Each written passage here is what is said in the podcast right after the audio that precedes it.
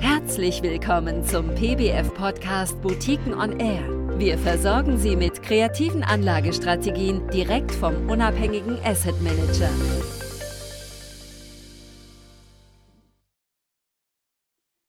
Guten Tag, meine Damen und Herren. Äh, Thema dieses Podcasts ist Gesundheit ist mehr als Biotech und Pharma. Und ich freue mich sehr, dass ich dabei auf die Expertise von Dr. Andreas Bischoff zurückgreifen kann. Er ist Geschäftsführer der auf Gesundheitsaktien spezialisierten Münchner Fondsboutique Nova Funds GmbH und Initiator des Nova Steady Healthcare Fonds. Hallo, Herr Dr. Bischoff. Hallo, Herr Hauptmann. Guten Tag. Lassen Sie uns gleich einsteigen. Um die Anlagestrategie und Ihren Fonds zu verstehen, sollten wir zunächst einmal auf Ihren beruflichen Background eingehen, denn der ist ja nicht so ganz typisch für einen Fondsmanager. Ja, es ist wohl etwas untypisch, denn von meiner Ausbildung her bin ich Molekularbiologe und ich bin damals 1999 nach meiner Promotion dann in den Finanzbereich gewechselt, äh, ungefähr so wie die Jungfrau, die sprichwörtliche zu ihrem Kind kommt. Äh, denn ich war auf der Suche einfach nach äh, einem äh, Job, natürlich nach einer Stelle und habe dort äh, eine Annonce in der Zeitung gefunden, ähm, wo ein Privatbankhaus, das heute zu einer großen deutschen Bank gehört, einen Analysten sucht, einen Naturwissenschaftler für die Analyse von Biotechnologie-Aktien. Und äh, daraufhin habe ich mich beworben und das war mein Einstieg in den Finanzbereich vor über zwei Jahrzehnten.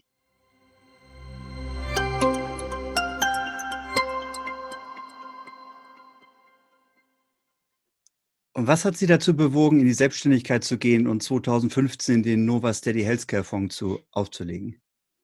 In den Jahren vor meiner äh, Selbstständigkeit war ich ja bei einem großen Versicherer beschäftigt in München und äh, habe dort über eines der weltweit größten Aktienportfolien im Gesundheitsbereich betreut mit über einer Milliarde Euro.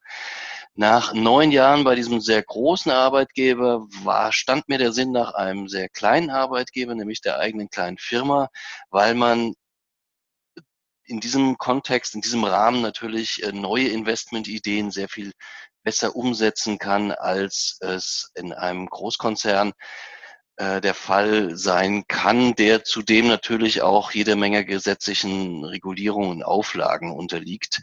Und ähm, ja, das war äh, dann eine sehr motivierende und herausfordernde Aufgabe, die ich bis zum heutigen Tag nicht einen Tag bereut habe.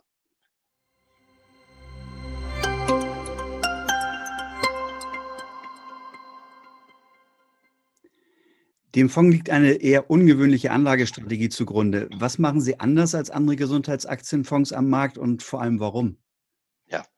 Also anders als äh, andere Gesundheitsaktienfonds macht es der Fonds Nova Steady Healthcare, da er nicht in Biotech-Aktien und fast nicht in Pharma-Aktien investiert, was für einen Gesundheitsfonds ja schon sehr ungewöhnlich ist. Denn der typische Gesundheitsfonds investiert circa zwei Drittel seines Volumens in diese beiden Bereiche des Gesundheitssektors, die auch als Subindustrien bezeichnet werden.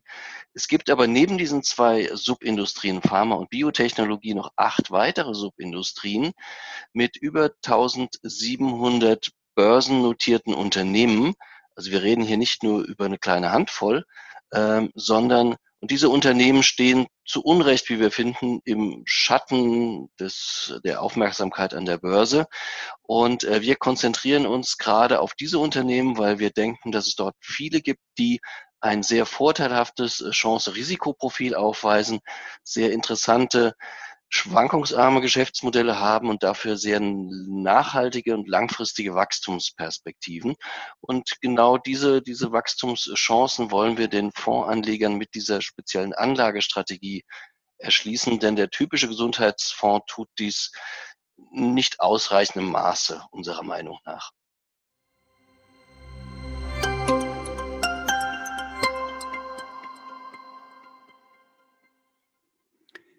Sie setzen also auf die eher vernachlässigten Subsektoren des Gesundheitsbereichs. Könnte jeder Anleger diese Strategie nachbauen und damit ebenfalls erfolgreich sein?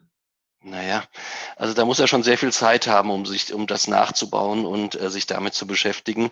Ähm, professionelle Anleger, Schrägstrich Fondsmanager, verwenden ja den ganzen Arbeitstag, äh, fünf Tage in der Woche darauf, die richtigen Aktien auszusuchen, die weiter zu verfolgen, äh, Fundamentalanalysen zu schreiben, mit dem Management zu sprechen, zu Konferenzen zu gehen, etc. pp. Das kann ein Privatanleger gar nicht leisten, denn der hat ja üblicherweise seinen äh, Beruf zu verrichten tagsüber. Ähm, also da sehe ich einfach von der Zeit her Begrenzung und sage ich mal, der Gesundheitssektor ist schon ein recht komplexer und heterogener Sektor. Da bedarf es auch einer gewissen Expertise und Erfahrung, wenn man da erfolgreich agieren will.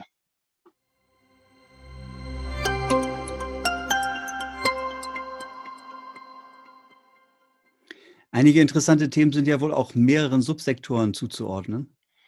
Richtig, da ist zum Beispiel ein Beispiel ist äh, die Tiermedizin. Da gibt es zum einen Unternehmen wie Zoetis oder Elanco, also Hersteller von Tierarzneimitteln, die der Subindustrie Pharmazie zugeordnet sind. Darüber hinaus gibt es aber auch Distributoren von Tierarzneimittel, tiermedizinischen Produkten, die eben Tier ähm, bedienen, beliefern. Und es gibt sogar Klinikketten und Diagnostiklabors, die sich ausschließlich auf Tiere konzentrieren. Und da haben wir die Subindustrie Medical Equipment, Medical Supplies und auch ähm, Facilities, Healthcare Facilities. Und ähm, so haben wir hier tatsächlich drei, vier Subindustrien, die alle mit dem einen Thema Tiermedizin zu tun haben.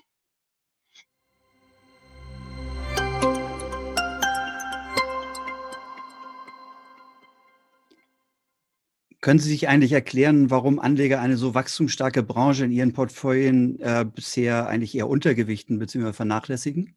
Nein, das kann ich mir nicht erklären. Das ist mir ehrlich gesagt völlig schleierhaft, denn der Gesundheitssektor ist der zweitgrößte Sektor an der Börse weltweit. Darüber hinaus ist der Gesundheitssektor nach IT der wachstumsstärkste Sektor, den es an der Börse gibt. Ähm, und zu diesem Vorteil der großen Wachstumsstärke kommt eine besondere Dauer des Wachstums. Denn die OECD prognostiziert, dass der Gesundheitssektor bis 2060 äh, in der Realwirtschaft stärker wachsen sollte als das Bruttoinlandsprodukt. Und äh, das sollte sich zumindest mittel-, aber auch langfristig in einem überdurchschnittlichen Kursplus der Gesundheits des Gesundheitssektors gegenüber dem Gesamtmarkt, der Gesamtbörse niederschlagen. Und zu diesem tollen sehr beeindruckenden, attraktiven Wachstumsperspektiven des Gesundheitssektors kommt noch hinzu, dass er außerordentlich nicht zyklisch ist.